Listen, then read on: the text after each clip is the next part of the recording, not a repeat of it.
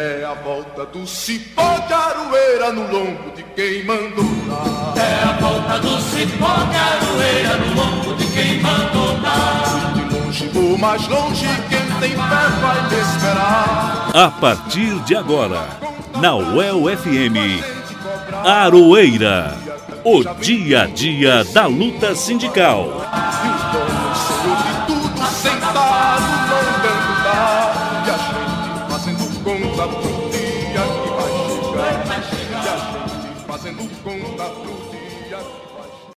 No ar, mais uma edição do programa Aroeira. É a volta do cipó de aroeira no lombo de quem mandou dar. É a volta do cipó de aroeira no lombo de quem mandou dar. Olá, querido e querida ouvinte, seja bem-vindo a mais um Aroeira. É uma honra estar aqui com você. Até às 13 horas, eu, Elza Caldeira, e o jornalista Guilherme Bernardi estaremos aqui na Rádio El FM, falando sobre as lutas dos trabalhadores e também das trabalhadoras de Londrina.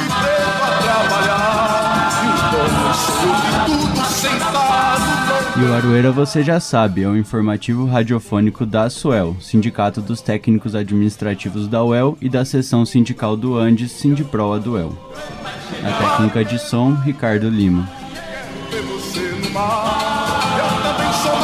E você também pode participar do programa Aroeira. Manda mensagem pra gente no WhatsApp 99185 1976. Eu vou repetir: 99185 1976.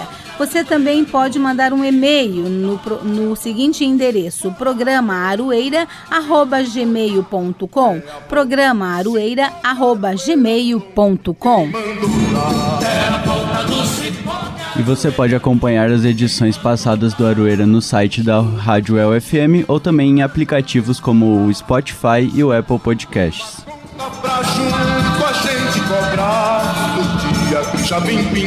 E vamos às manchetes desta edição. É a volta do cipó de aroeira no lombo de quem mandou dar.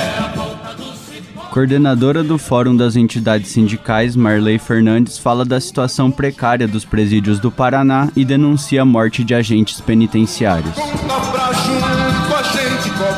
Sindicatos do Estado se organizam para a greve geral dos servidores no próximo dia 18 de março. Precarização das condições de trabalho e situação política do país pioram saúde mental de servidores e estudantes. E as centrais sindicais alertam para o momento político de ataques ao Congresso e ao Supremo. Na volta às aulas, a SUEL, Sindipro Aduel e DCE promovem sessões de cinema com temas políticos e sociais. É a volta do no lombo de quem se você ligou o seu rádio agora, você está ouvindo o programa Arueira, o informativo radiofônico da Asuel e do Sindiprol Aduel. Vim de longe, vou mais longe. Quem tem fé vai. Vamos às notícias de hoje. E o Arueira vai tratar de um tema hoje muito importante, mas que até entristece muito o coração da gente. Vamos falar sobre alguns motivos que podem ter levado muitas pessoas a tirarem as suas próprias vidas. Há tempos que tem sido verificado no serviço público o aumento dos casos de suicídio entre os servidores. São professores, agentes penitenciários e atendentes de vários setores, vários órgãos públicos do Estado. Infelizmente, a saúde mental de muitos trabalhadores tem sido afetada por conta da precariedade nos espaços de trabalho, causando estresse e também por conta do desrespeito né, dos governos. O, nós vamos trazer hoje aqui uma matéria especial, né, onde nós eh, entrevistamos a coordenadora do Fórum de Entidades Sindicais, o FES. Nessa semana, a página do FES no Facebook traz a história importante que fala sobre a morte de mais um agente penitenciário. Não encontramos estatísticas que revelem o total de suicídios de servidores no Paraná, mas sabe-se que o índice é elevado. Para falar sobre esse tema, nós conversamos com Marley Fernandes, que é a coordenadora do FES. Nós vamos conversar agora com a Marley Fernandes, ela que é uma das coordenadoras do Fórum de Entidades Sindicais. Primeiramente, agradecendo, Marley, pela sua presença mais uma vez aqui no programa Arueira. É uma satisfação falar com vocês. Marley, é, nesta semana é, está na página do Facebook, né, do Fórum de Entidades Sindicais, do FES, uma matéria que trata, né, sobre o luto, né, dos agentes penitenciários por conta da perda de mais é, dois agentes aí durante o Carnaval. Um agente tirou a própria vida e um outro acabou sendo assassinado. Você acredita que todas essas mortes está relacionada com a precarização do serviço público do Estado, Marlene? Olha, eu acredito que está relacionado sim, está relacionado também com a atual conjuntura política que nós vivemos, né? Então, nesse sentido, é, além dessa conjuntura política que exige demais, que cobra muito, que é muito é, fiscalizadora, que é muito é, sem perspectiva de demonstrar um mundo melhor. As pessoas que estão no trabalho estão sujeitas a essa conjuntura e também no mundo do trabalho, né, no seu local de trabalho, elas estão desprotegidas pelo Estado né, dessa, dessa condição e também cada vez mais tendo no seu dia a dia é, sofrem as pressões externas e as pressões internas. Né? No caso dos agentes penitenciários, não é de hoje que a categoria vem é, cobrando do governo, que também pouco recebe os agentes penitenciários para conversar sobre esse tema, é, que é o tema da precarização do trabalho, é o tema da intensificação do trabalho, é o tema de falta de mais profissionais e com isso há um cansaço, há um, há um medo, há, há uma dificuldade muito grande de atuação. E tudo isso vai adoecendo e infelizmente tem levado é, no caso dos agentes penitenciários, mas também na polícia de forma geral. Nós sentimos isso também na educação, infelizmente. É, tem aumentado o número de, de suicídios das categorias. Só para lembrar, Elza, o, uhum. o, Dia do Servidor do ano passado, nós fizemos, é, não comemoramos, né? Fizemos um luto amarelo, que é Sim. é justamente por conta do adoecimento das categorias e do número de suicídios que tem acontecido, né? E não há nenhuma política de prevenção por parte do governo, não há nenhuma política é, contra a precarização do serviço público, pelo contrário, essa precarização tem aumentado, principalmente na ausência do atendimento à saúde e na ausência também de mais servidores desses atendimentos específicos é, que são necessários. Eu ia justamente estar perguntando isso para você, né? Você como membro da APP Sindicato, da área de educação, né? A gente sempre chega aqui para nós as informações de professores que acabaram tirando a própria vida, né? Existe alguma estatística, algum é, levantamento sobre isso nos últimos tempos, Marley? nós, nós também temos cobrado esses dados do governo, né? não são dados é, fáceis da gente é, ter né, acesso a todos eles, mas é, nesse debate de, de saúde do trabalhador nós temos cobrado do governo. Nós temos uma estatística é, fechada, é, é, temos também muitas famílias que não não gostam que seja divulgado, porque é um tema que mexe muito, né, na vida familiar, na vida individual das, das pessoas. Nós não temos estatística, mas nós temos um crescimento é, grande de suicídios. Na educação, vamos dizer assim, nesses últimos dois anos, nós chegamos a ter mais de 15 suicídios, né, de pessoas jovens, de pessoas de mais idade, né? Infelizmente, é, a desesperança e essa intensificação e precarização do trabalho e não ter um atendimento à saúde dos servidores acaba levando com que ele tome é, atitude mais drásticas que mais drástica que nós consideramos que tirar a própria vida. E os servidores do Paraná e do Brasil devem paralisar suas atividades no próximo dia 18 de março, em protesto contra a reforma administrativa do governo federal.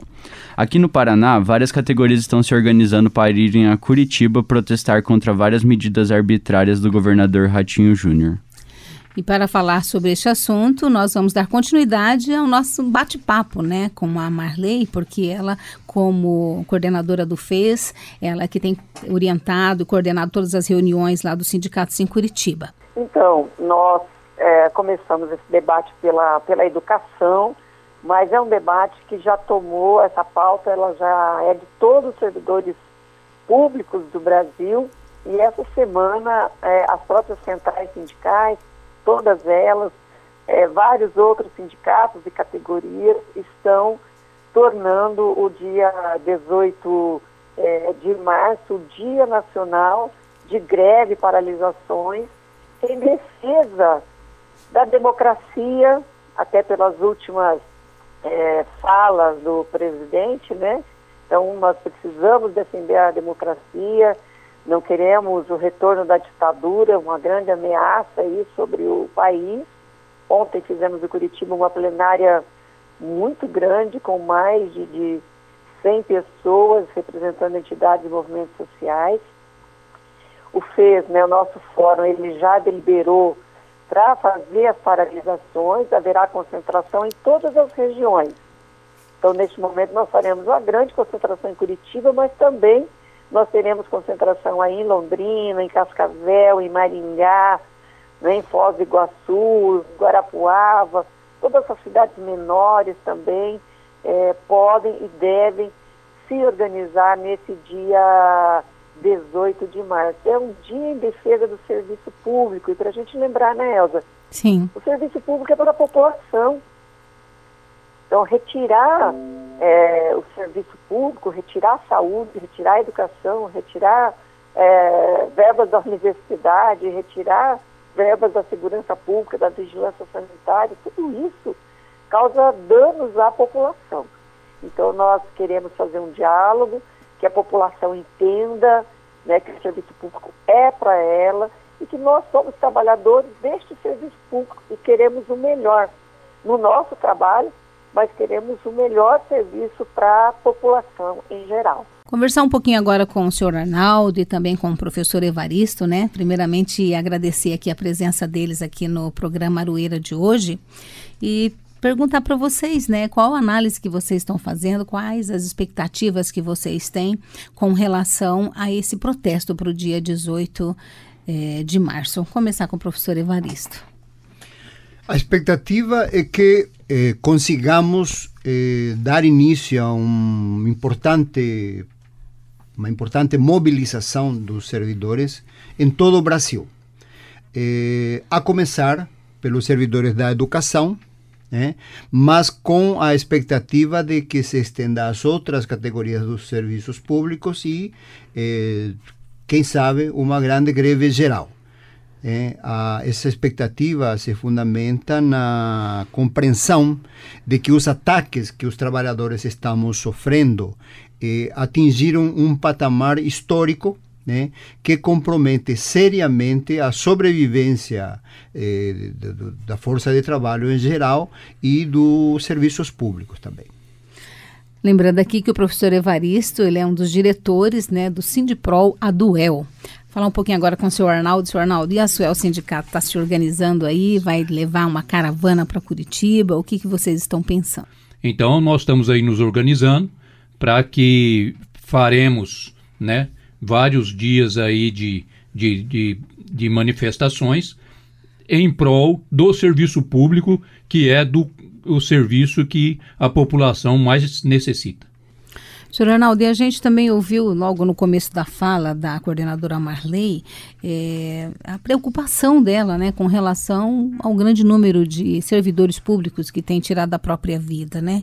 E isso diretamente relacionado com essa precarização do serviço público. É muito grave isso, né, senhor Arnaldo? muito grave, Elza. E a nossa preocupação maior é, que, é a falta de investimento, principalmente na saúde. Né? Quais são os setores mais prejudicados hoje? São exatamente aqueles que a sociedade mais precisa, que é a educação, a segurança e a saúde. Né? Vem, vem, vem acontecendo muito suicídio né, de policiais, né, de, de servidores públicos. A depressão também está aí, né, nos assustando por conta de pessoas que estão sobrecarregadas e entrando em depressão. Mas tem uma questão que nós temos que fazer um debate muito forte, Elza, que é a questão do SUS. Porque a, a, o investimento no SUS foi congelado por 20 anos. E o SUS agora, com esses, né, é, com essas doenças que estão vindo aí, esses vírus que estão aí colocados, né, de dengue, entre outros, nos preocupa muito. E quem mais precisa? Né? São aquelas pessoas mais carentes. É o trabalhador que não ganha um salário suficiente para pagar um plano de saúde e aqueles que às vezes nem empregado estão. Senhor Evaristo, é, qual a leitura que o senhor faz né, desse caos institucionalizado aí junto ao serviço público que tem levado aí, como a, a professora Marley falou, a esse número grande de pessoas aí perdendo a sua própria vida, né? Eu entendo que se trata de uma estratégia deliberada do capital que é aplicada no mundo inteiro.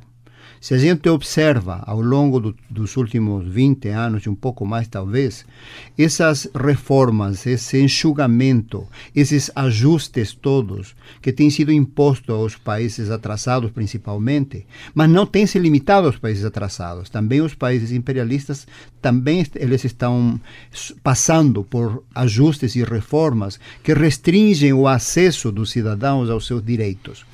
Então, trata-se, na minha interpretação, de uma estratégia generalizada de rebaixar as condições de reprodução da força de trabalho no mundo inteiro, de modo a ampliar a acumulação capitalista. No mundo inteiro está -se, eh, os trabalhadores estão sofrendo esse tipo de, de ataques. E se você ligou o seu rádio agora, você está ouvindo o programa Aroeira, o dia a dia da luta sindical.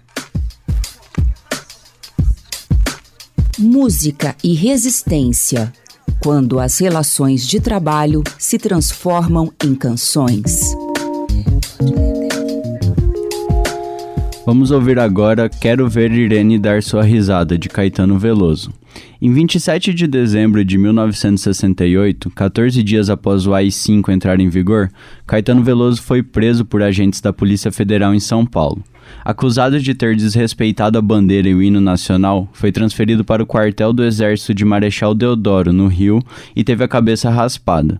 Só sairia da prisão em fevereiro de 69, para, meses depois, ser convidado a se retirar do país e partir para o exílio em Londres. Foi durante o encarceramento no Rio de Janeiro que Caetano Veloso escreveu Irene. E essa música, Guilherme, é bem interessante, porque Irene é a irmã caçula do Caetano Veloso. Ela era uma moça muito alegre, né? E costumava explodir em gargalhadas sinceras e espontâneas. Por isso, enquanto ele estava no exílio, ele começou a lembrar, né, dessa alegria da irmã e compôs essa música em sua homenagem. Então vamos ouvir de Caetano Veloso, Quero ver Irene dar risada. Música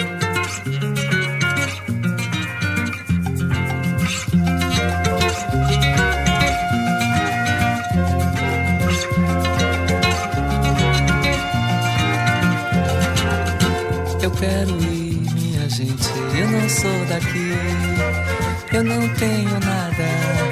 Quero ver Irene rir, quero ver Irene dar sua risada. Eu quero ir, minha gente. Eu não sou daqui, eu não tenho nada. Quero ver Irene rir, quero ver Irene dar sua risada.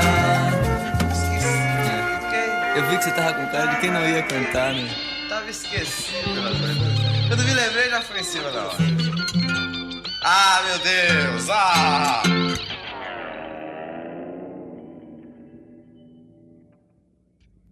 Um, dois, três.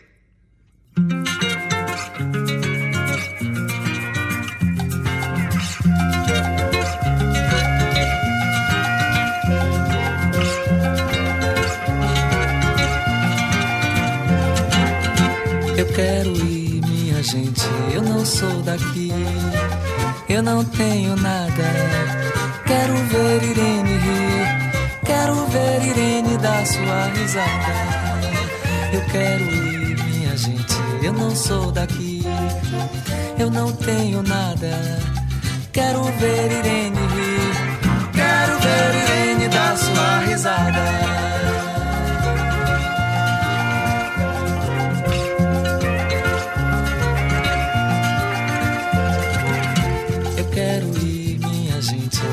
Sou daqui. Eu não tenho nada. Quero ver Irene rir. Quero ver Irene dar sua risada. Eu quero ir, minha gente. Eu não sou daqui. Eu não tenho nada, nada. Quero ver Irene rir. Quero ver Irene dar sua risada.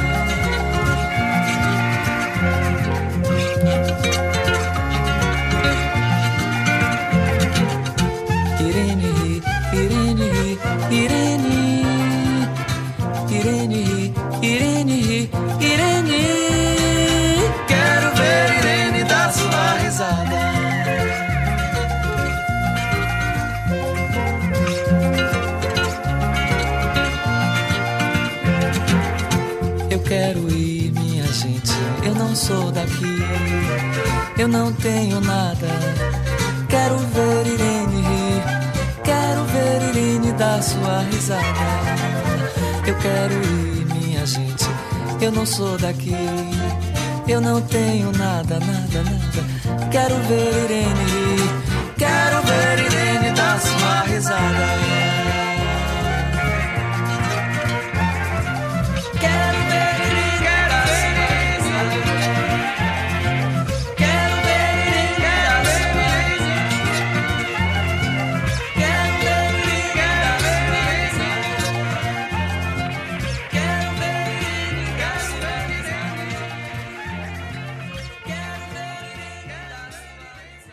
Acabamos de ouvir Caetano Veloso cantando Quero Ver Irene dar sua risada. Você está ouvindo o programa Aroeira, o dia a dia da luta sindical. Precarização das condições de trabalho e situação política do país influenciam na saúde mental dos servidores e estudantes. Dentro da UEL, o órgão que tem por objetivo promover a vida universitária por meio da operacionalização de serviços e ações voltadas para áreas como a saúde do trabalhador, serviço social, alimentação e nutrição, é o Serviço de Bem-Estar da Comunidade, ou como é conhecido, o SEBEC, que tem como sede aquela casa azul que fica perto do restaurante universitário e do centro de vivência do Sindipro do UEL. O SEBEC é responsável, por exemplo, pelos processos de seleção socioeconômica para a moradia estudantil, para as bolsas de permanência e também para o restaurante da universidade. Além disso, o SEBEC tem uma seção de saúde mental, que é responsável por organizar ações de prevenção e intervenções terapêuticas para a comunidade interna, que é composta por docentes, técnicos e técnicas e estudantes. Essa sessão tem trabalhos em grupos e individuais, mas por conta da demanda e dado ao quadro reduzido de servidores, duas psicólogas para mais de 20 mil pessoas, imagine, né, Gui? Muitos que têm condições acabam procurando ajuda fora da universidade. Segundo Carla Pagnucin, psicóloga do SEBEC, o clima no trabalho e as condições sociais, políticas e familiares influenciam na saúde mental da comunidade universitária. Vamos ouvir a Carla. E a gente percebe que quando é, as condições que envolvem o seu cotidiano estão mais organizadas, estão melhores, a saúde mental flui também, né? Porque o, o, nosso, o nosso ambiente familiar, de colegas, político, é, social e de trabalho ou estudo, ele interfere muito, né? E, e o que a gente ultimamente pôde é, perceber é que a gente tem recebido muitas, muitas pessoas que, junto com seus diversos problemas emocionais, relatam a questão da preocupação com o futuro, do desânimo em relação aos caminhos que o país está tomando politicamente, é, da questão do, do desamparo ao ver o seu trabalho desmoronando no sentido de que, ou em risco, no sentido desse é, dessa desconstrução e dessa destruição mesmo do, do serviço público, né? Primeiro enxuga, precariza, para depois falar que não tem como manter, né? Ou de que não vale a pena manter porque o serviço está ruim. Isso, isso nos, nos fragiliza bastante. Como não são realizados concursos desde 2015 e, portanto, as vagas dos aposentados ou dos afastados, tanto técnicos quanto docentes, não são repostas, o SEBEC teve de fechar, segundo a psicóloga, frentes de trabalho dentro da universidade e a prestação de serviços à comunidade. Além do encolhimento das frentes de atuação do SEBEC, essa precarização e sobrecarga piora a condição dos trabalhadores e estudantes. A sobrecarga o, o desamparo de ver condições precárias de trabalho, de não ter funcionários, né, de não ter como a gente já está vivendo isso desde a proibição de contratação de técnicos desde 2015 e, e, e isso promove um, um desserviço, né? Porque faz com que a gente tenha que é, fechar trabalhos, fechar frentes de trabalhos na universidade. Isso significa fechar a prestação de serviço para a comunidade, fechar postos de pesquisa. Então, assim, é, isso traz um, um, uma dor para a gente, não só para quem está em adoecimento mental, emocional, mas para todos nós, né? E com certeza tem pessoas que são mais sensíveis e que acabam adoecendo mesmo. Então, a questão do trabalho e a falta de perspectivas felizes de realização do seu trabalho, de falta de perspectiva de, de, de con, concretas, de conseguir realizar bem o seu trabalho, como a maior parte dos nossos técnicos e docentes tanto almejam, sabe? Porque a gente tem amor por isso, né? A gente tem paixão pelo, pelo serviço público, pela universidade é, pública, de qualidade, gratuita. Com relação especificamente aos docentes, Fernanda Mendonça, que é professora do Departamento de Saúde Coletiva da UEL e diretora do Sindipro do UEL, diz que são três os principais problemas de saúde que afetam a categoria, sendo os distúrbios vocais, os ósteos musculares e os distúrbios mentais e comportamentais, que apresentam tendência de aumentar. Principais fatores associados aos afastamentos por distúrbios mentais e comportamentais são, sobretudo, relacionados às condições de trabalho desses professores e a precarização na relação de trabalho. Porque o que, que a gente percebe? Hoje em dia, para além desse professor, muitas vezes ele está inserido em uma escola ou em uma universidade cuja infraestrutura é ruim, ele também estabelece relações de trabalho precárias. Então, por exemplo, como as universidades de um modo especial, elas acabaram incorporando alguns princípios empresariais nas suas relações de trabalho, nos seus processos de trabalho, a gente percebe muita competitividade, muito individualismo, muita cobrança por produtivismo e tudo isso gera um desgaste na relação de trabalho. Então, muitas vezes você observa o teu colega como alguém com o qual você se compara, com o qual você se compete e você não percebe na verdade uma relação de colaboração, né? Então, toda essa forma de organizar o processo de trabalho faz com que ocorra um desgaste muito grande nesse professor. Então, isso gera estresse, ansiedade, depressão, é, síndrome de burnout, sobretudo por conta desse produtivismo. Na pós-graduação, a gente percebe isso de forma bem frequente, porque existe uma cobrança para que você publique tantos artigos por ano, porque, caso contrário, o seu programa ele vai perder pontuação né, na avaliação da CAPES. Então, é um contexto, né, um, cenário que se cria que faz com que esse professor adoeça, né? É um cenário que adoece, né? Nos dias 25 e 26 de outubro de 2019, o ANDES, que é o Sindicato Nacional dos Docentes de Instituições de Ensino Superior, realizou o sétimo Encontro Nacional de Saúde do e da Trabalhador Trabalhadora Docente, que foi realizado em Campina Grande, na Paraíba. O encontro teve o objetivo de refletir e construir estratégias de enfrentamento do adoecimento do professor e da professora, né, em um contexto crescente de ataques ao ensino superior no Brasil. A Fernanda esteve presente neste evento e conta que ficou nítida que a situação é um problema nacional e não só de uma região do país. Existiam pessoas de vários estados do país, então sempre tinham representantes de vários estados. E uma coisa ficou extremamente é, nítida, né? Como o problema de saúde mental ele é um problema que está presente em todas as regiões. Então, professores do Sul relatavam isso como um grande problema, da região Norte, da região Nordeste, da região Centro-Oeste, enfim, ele é um problema do Brasil inteiro, não é uma região em específico que apresenta esse problema como é, um problema que acomete bastante os professores. E uma das coisas que ficou pactuado é que a gente precisa conhecer a peculiaridade de cada região, de cada universidade. Então, foi feito um incentivo para que se investigasse, né, para que se desenvolvessem pesquisas nas diferentes universidades para identificar qual é o tipo de transtorno que é mais frequente, que fatores que estão mais associados à ocorrência desses transtornos, quantos desses transtornos estão gerando algum tipo de afastamento desses docentes, né? Então, antes de se tentar criar alguma estratégia para tentar resolver e minimizar essa situação, foi reforçado muito a necessidade da gente levantar informações a respeito desse problema, desse agravo. De acordo com a professora, o Sindipro Aduel, que é uma das seções sindicais do Andes, irá realizar uma pesquisa com os docentes de sua base, que representa a UEL, a UEMP e o campus de Apucarana da Unespar, a partir de abril. Então, essa pesquisa é uma pesquisa que a gente já havia pensado em desenvolver antes mesmo desse encontro do, do Andes, e, e ela só foi reforçada após o encontro, né, quando na verdade eles trouxeram essa demanda.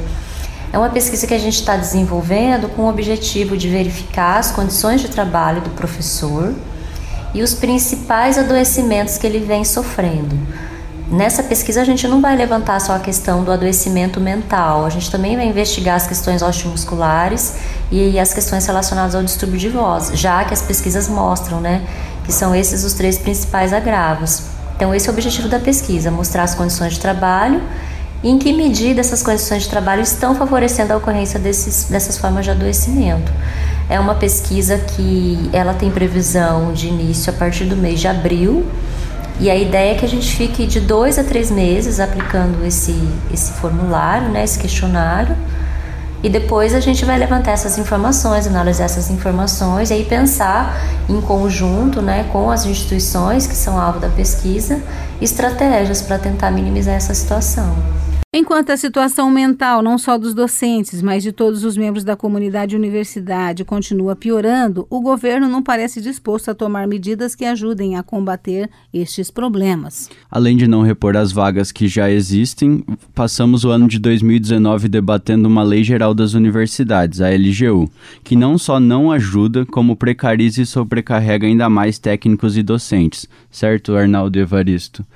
É, o ano passado a gente ficou debatendo a LGU no contexto não só da Universidade Estadual de Londrina, mas nas outras universidades estaduais do Paraná. E quais foram algumas, é, alguns apontamentos que foram tirados do debate da LGU, Evaristo? E das condições de trabalho que ela impõe, que já não estão boas, né? É, além de debater, nós fizemos mobilizações importantes em todo o estado eh, contra o, a tentativa do governo de implantar essa lei geral das universidades. Eh, o que ficou claro em todo, essa, todo essa, esse processo é que o governo, além de atacar a autonomia das universidades, eh, se utiliza desta, deste recurso de regulamentar o funcionamento das universidades para restringir ainda mais o quadro, ainda mais o quadro de funcionários e docentes.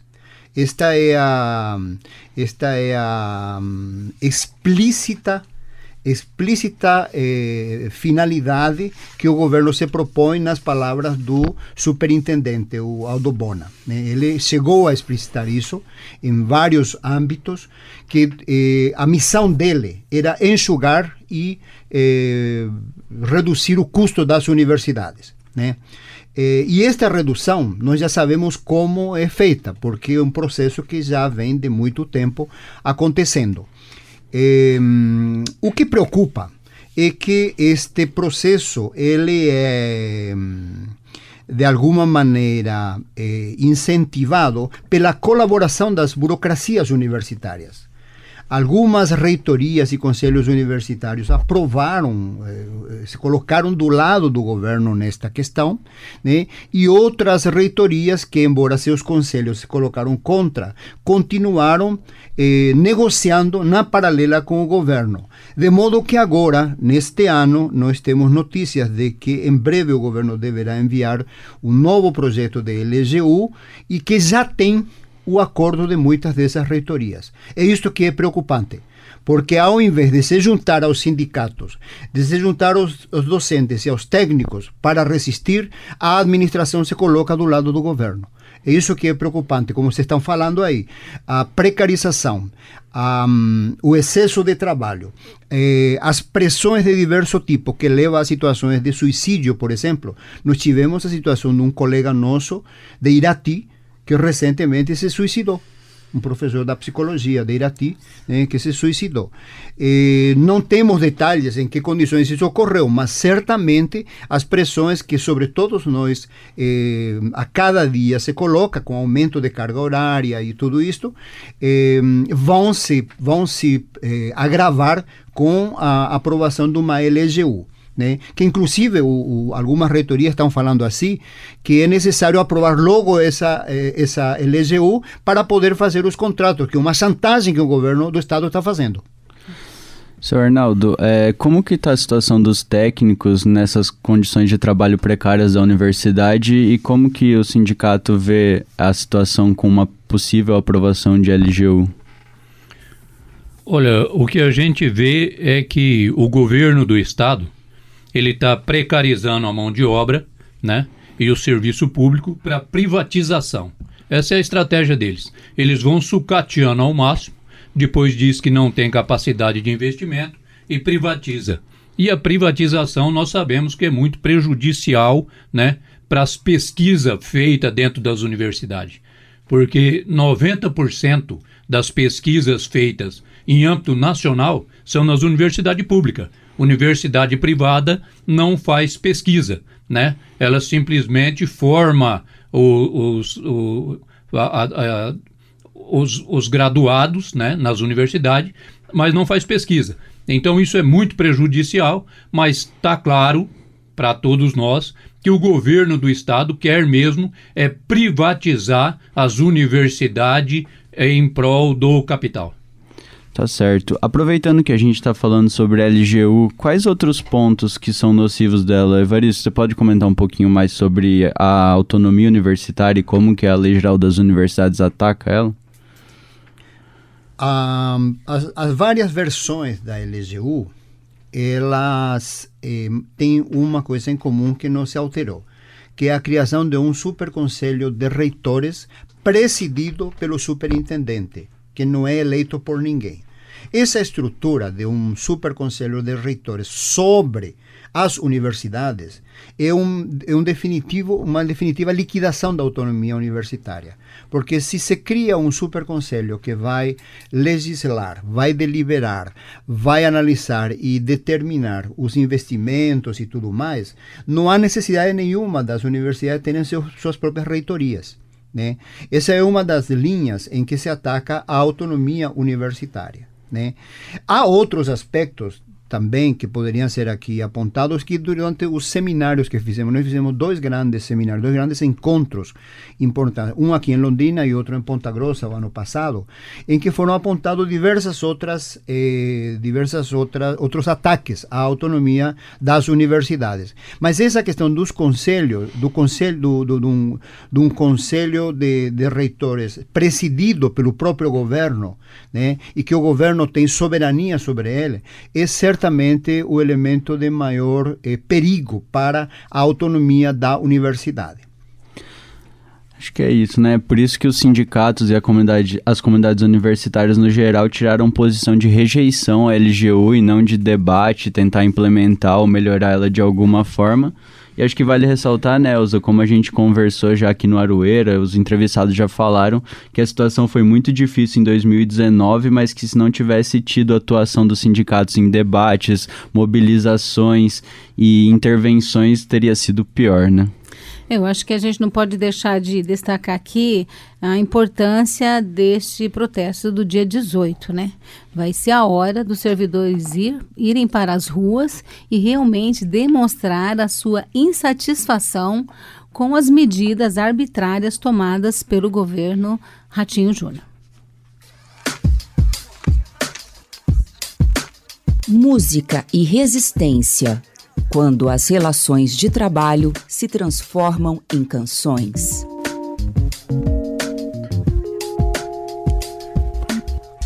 Essa música do cearense Fagner foi lançada em 1999, se chama Guerreiro Menino.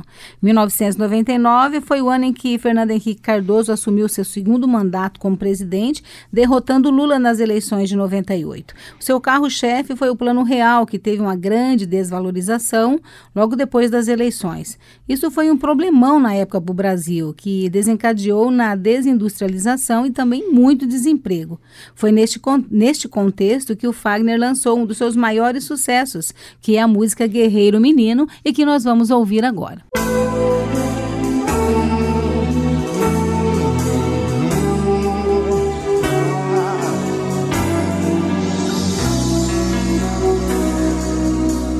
Um homem também chora, menina morena, também deseja colo, palavras amenas precisa de carinho, precisa de ternura, precisa de um abraço da própria candura. Guerreiros são pessoas, são fortes, são frágeis. Guerreiros são meninos no fundo do peito. Precisam de um descanso, precisam de um remanso precisam de um sonho que os tornem perfeitos. É triste ver esse homem, guerreiro, menino, com a barra de seu tempo por sobre seus ombros. Eu vejo que ele berra, eu vejo que ele sangra, a dor que traz no peito, pois ama e ama um homem se humilha, se castram seu sonho. Seu sonho é sua vida, e a vida é o trabalho. E sem o seu trabalho, um homem não tem honra. E sem a sua honra, se morre, se mata. Não dá pra ser feliz, não dá pra ser feliz não dá pra ser feliz, não dá pra ser feliz, não dá pra ser feliz, não dá pra ser feliz, não dá pra ser feliz, não dá pra ser feliz. Acabamos de ouvir a música Guerreiro Menino com Fagner.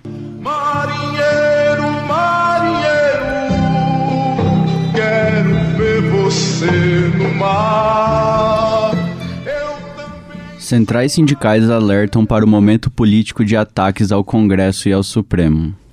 Por meio de nota, as centrais sindicais, a CUT, a Força Sindical, a UGT, a CTB, a Nova Central, a, com lutas, é a Intersindical, após uma reunião extraordinária conjunta realizada em São Paulo, agora no último dia 27, indicam a necessidade de melhor compreensão da, do atual momento em que os poderes da República são atacados e da importância de uma mobilização das diversas categorias de trabalhadores.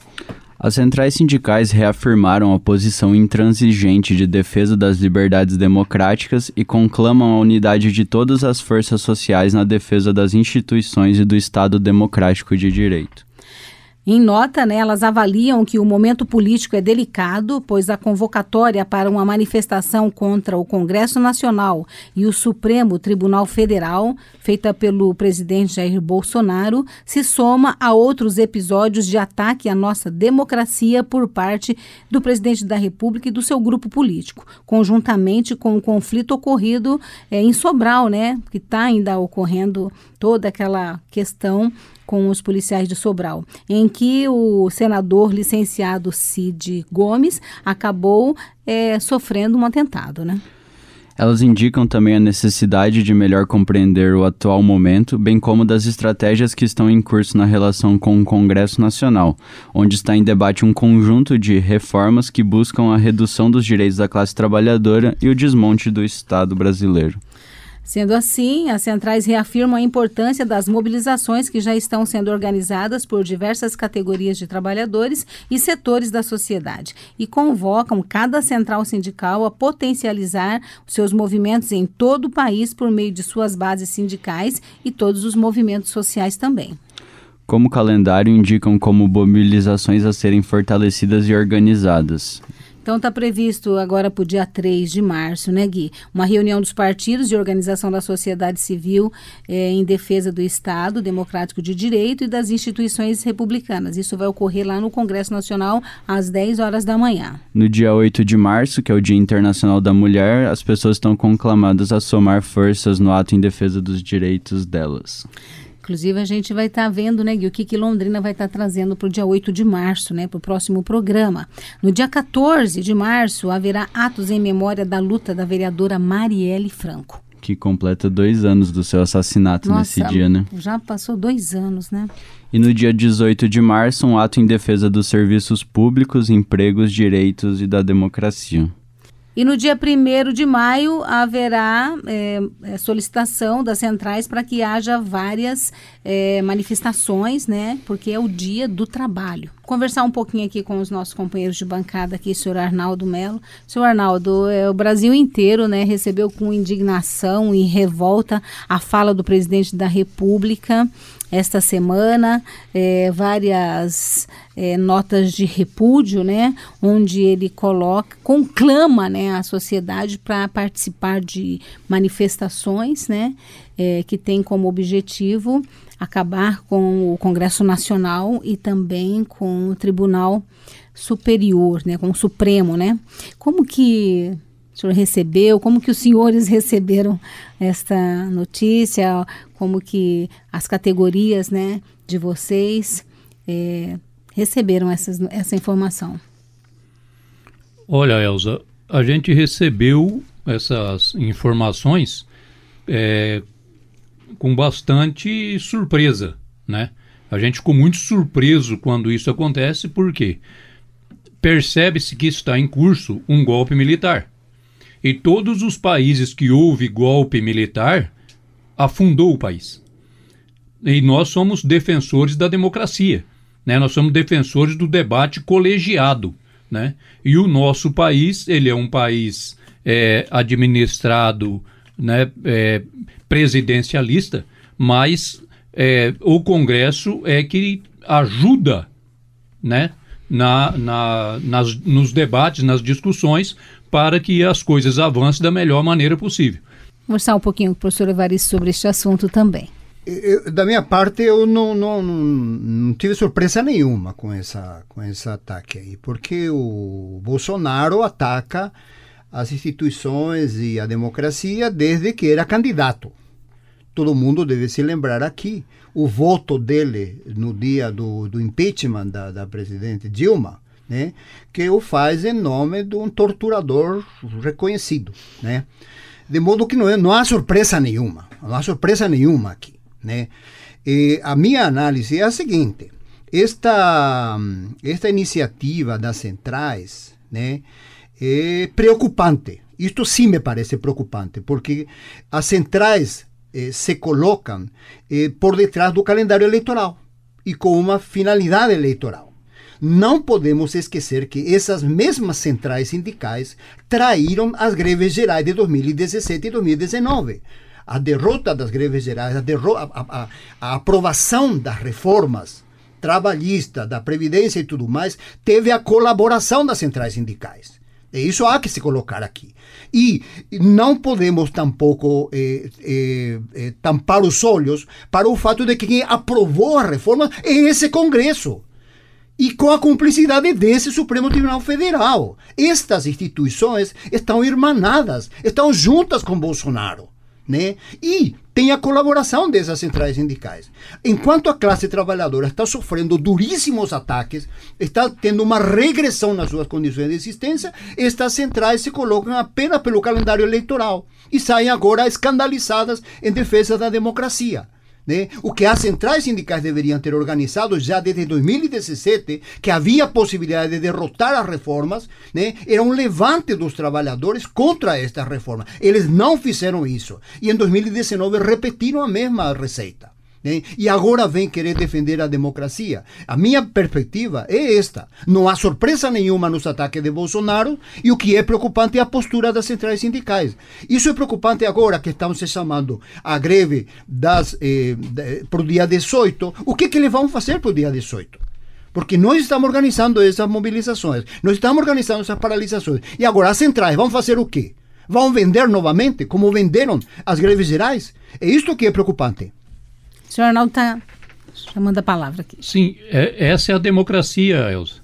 Não é? Eu estou aqui como presidente da Suel Sindicato, o Evaristo como é, diretor do, do, do, Sindiprol, né?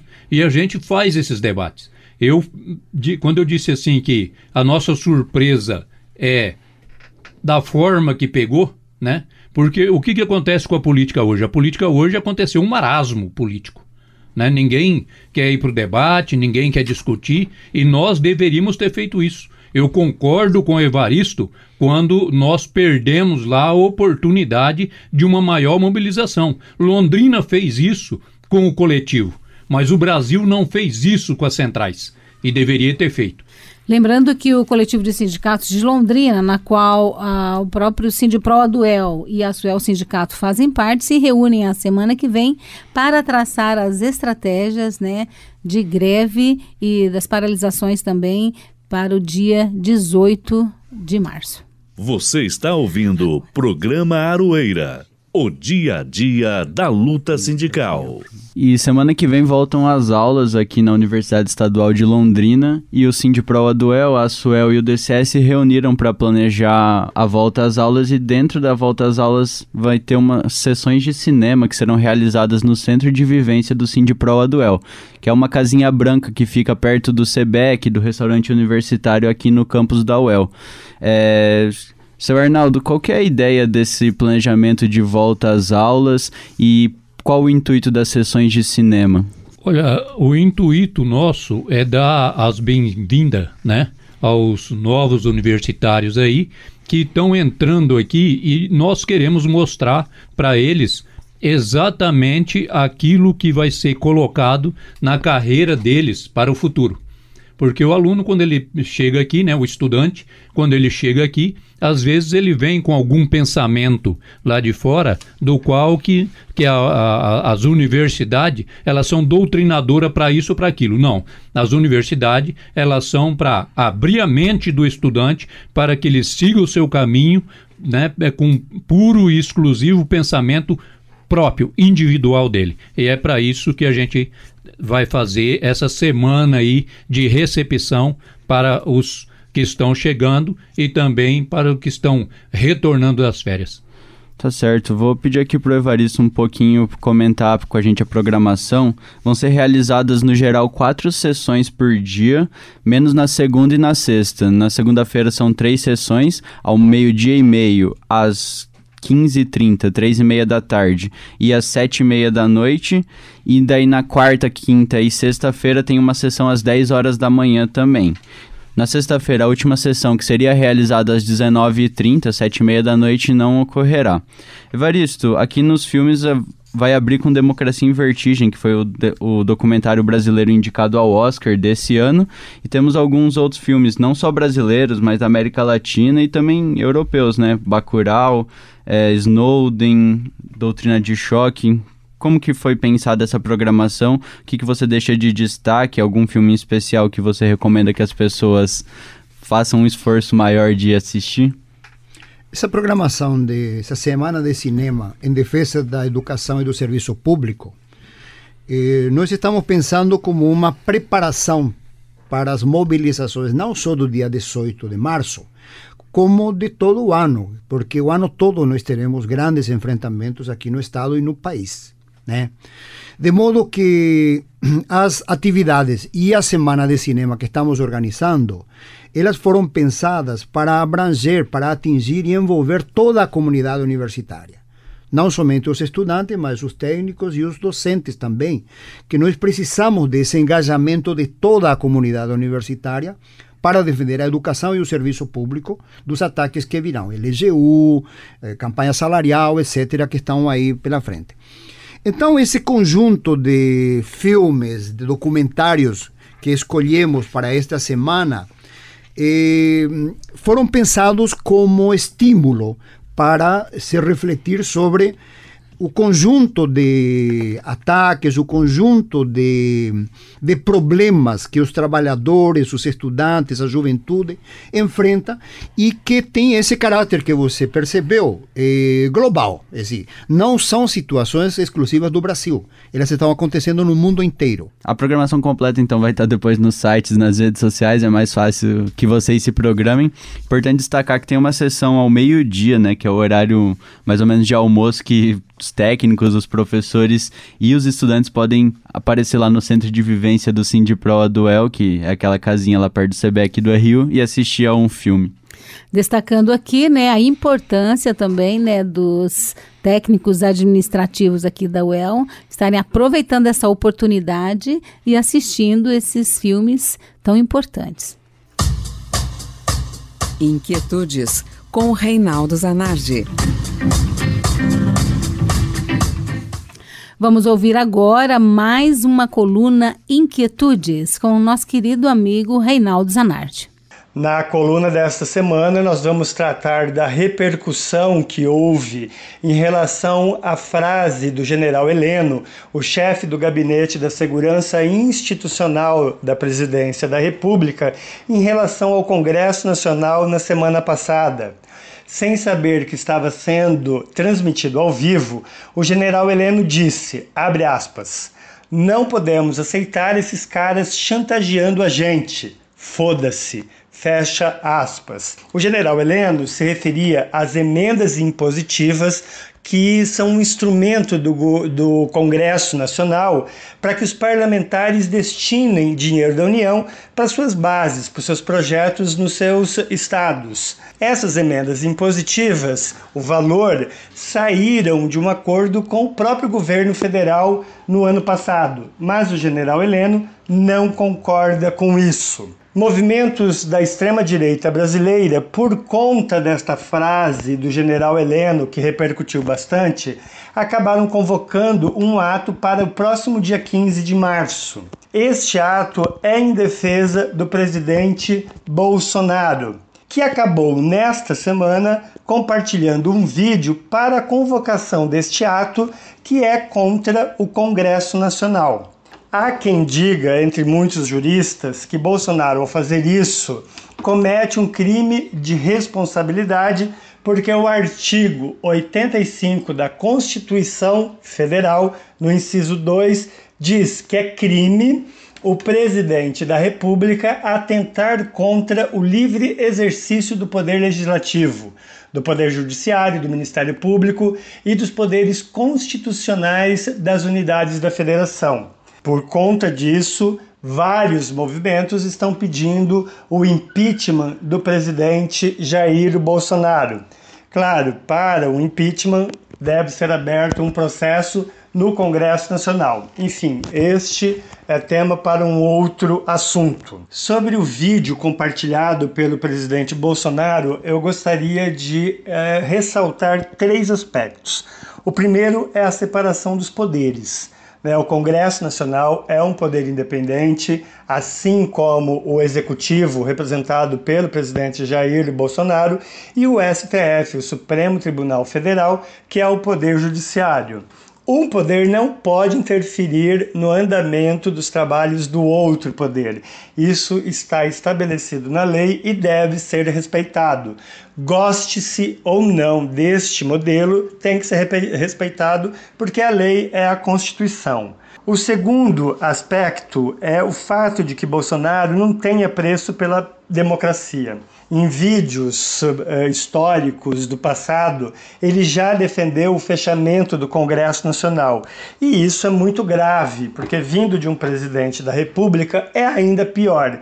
Mostra que ele é um saudosista da ditadura militar, um regime que matou uh, e escondeu muitos corpos. Então não podemos concordar que um presidente da República ataque a democracia deste jeito. Em 2019, o filho dele, Eduardo Bolsonaro, que é deputado federal, já havia falado que para fechar o STF, o Supremo Tribunal Federal, bastava um jipe e um soldado. Ou seja, não há respeito dos Bolsonaro pela democracia brasileira.